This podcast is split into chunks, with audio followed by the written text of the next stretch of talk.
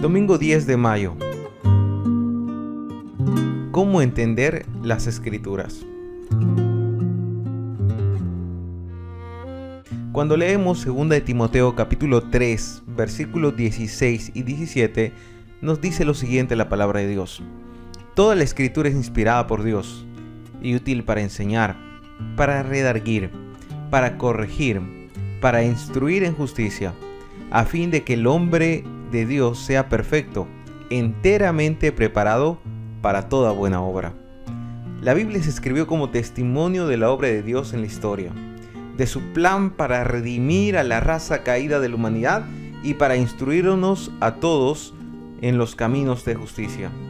El Señor eligió hacer esto en lenguaje humano, haciendo que sus pensamientos e ideas sean visibles mediante las palabras humanas.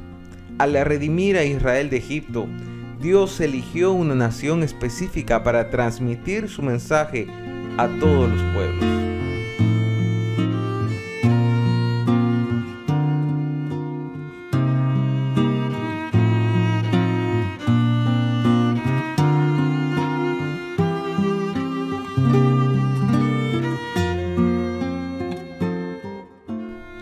Permitió que esa nación comunicara su palabra a través de su idioma, el hebreo, y algunas partes en arameo, un idioma relacionado con el hebreo.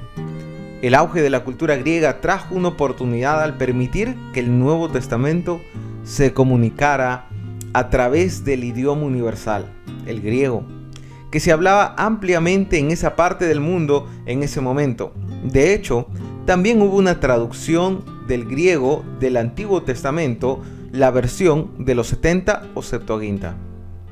Este lenguaje universal le permitió a los apóstoles y a la iglesia primitiva difundir el mensaje por todas partes con un nuevo celo misionero después de la muerte de Cristo. Posteriormente el apóstol Juan dio testimonio de la palabra de Dios y del testimonio de Jesucristo y de todas las cosas que ha visto. Apocalipsis 1.2. De esta manera la Biblia indica la continuidad de este testimonio inspirado desde el primer autor de las escrituras hasta el último. Deuteronomio capítulo 32, versículo 46 y 47.